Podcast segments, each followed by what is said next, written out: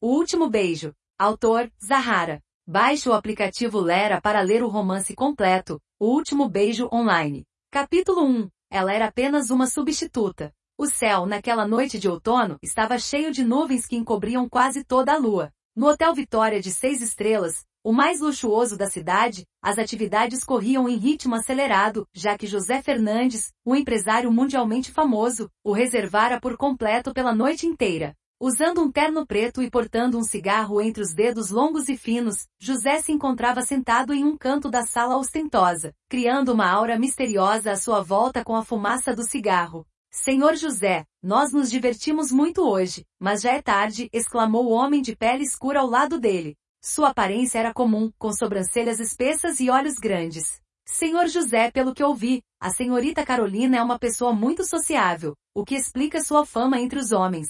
Isso faz você se sentir inseguro, disse outra pessoa. Da mesma forma que aqueles homens, quase todos desconfiavam desse casamento. No entanto, José estava disposto a se casar com a garota e, portanto, aos demais só restava usar a imaginação e criar fofocas. O empresário sorveu um gole de sua bebida com muita tranquilidade. Crespo Rabelo me deve uma grande quantia em dinheiro. Mesmo assim, ceder sua preciosa filha em casamento não é suficiente para me pagar, disse ele com naturalidade. Senhor José, isto quer dizer que Crespo está apenas tentando ganhar tempo? Isso significa que ele considera sua filha muito valiosa, disse o braço direito de José, Júlio Araújo. José, com a expressão séria de sempre, deu uma tragada no cigarro e disse, fique de olho em Crespo Rabelo, mas com cautela. Vou fazer da vida dele um inferno. Senhor José, você vai fazer da vida de sua esposa um inferno a partir desta noite? Perguntou outro homem com um sorriso malicioso no rosto. Ou por acaso haverá algo especial? José nunca tivera a oportunidade de conhecer a filha amada da família Rabelo, somente tinha ouvido falar a respeito dela. Na verdade, poucas pessoas tinham conseguido vê-la até então.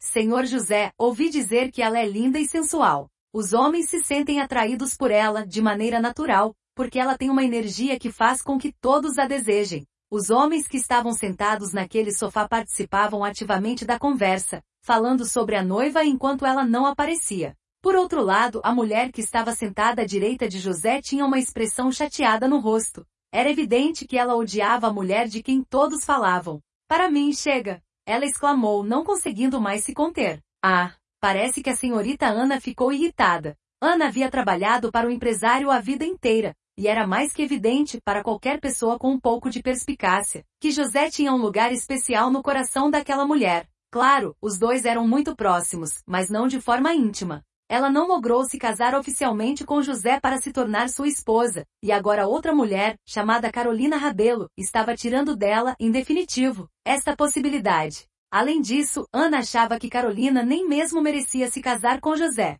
Você está chateada? Perguntou o homem, enquanto apagava o cigarro e a fitava fixamente, com um sorriso quase imperceptível nos lábios. Senhor José, ela exclamou, mas não disse nada mais. A mulher sabia perfeitamente qual era seu lugar. Não importava o quão perto estivesse dele, ela deveria simplesmente cumprir suas obrigações e nada além disso. Senhor José, você não vai nos apresentar sua esposa?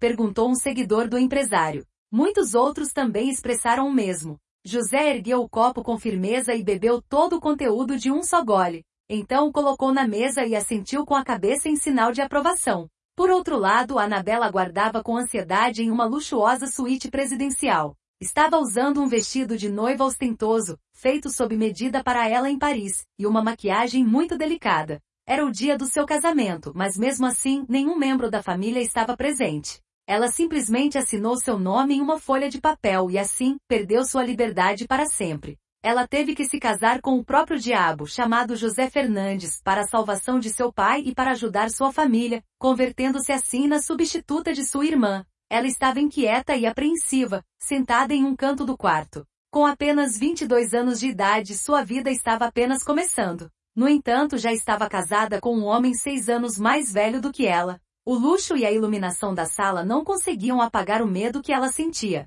Ela estava totalmente aterrorizada, mas não tinha opção. Além disso, estava tonta de fome, pois desde o dia anterior, exceto as garrafas de vinho e copos na mesa, não havia nada no quarto que ela pudesse comer. Jamais tinha bebido uma gota de álcool e sempre fora uma boa aluna. Ela estava ciente de que desde o momento em que prometeu ser a substituta, tudo em sua vida havia desmoronado. Só podia sonhar que no futuro não se decepcionaria. Seu estômago não parava de roncar, ela já não conseguia mais esquecer que estava com fome. Seus lábios brilhantes estavam pálidos, e ela os mordia para tentar se estabilizar. Estava esperando por todo esse tempo até o diabo aparecer. De repente a porta se abriu, dando lugar a dois estranhos. Os dois homens pareciam rudes e fortes, mas nenhum dos dois era José. Senhora Carolina, o senhor José quer vê-la, falou um deles com aspereza, sem demonstrar o menor respeito. Onde ele está? Anabela gaguejou recuando tal qual um coelho assustado. Nenhum dos dois respondeu à sua pergunta e em vez disso, a agarraram com firmeza e quase a arrastaram para fora do quarto.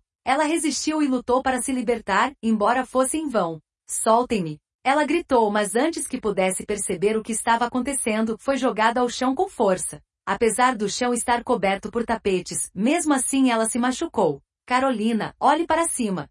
José exigiu, em tom firme e sem nenhum traço de emoção. Carolina, Carolina, sim, era verdade. Agora ela era Carolina, não mais Anabela. No entanto, ela não se atreveu a olhar para cima, pois se alguém a reconhecesse, imediatamente ela morreria. Baixe o aplicativo Lera para ler o romance completo, O Último Beijo online.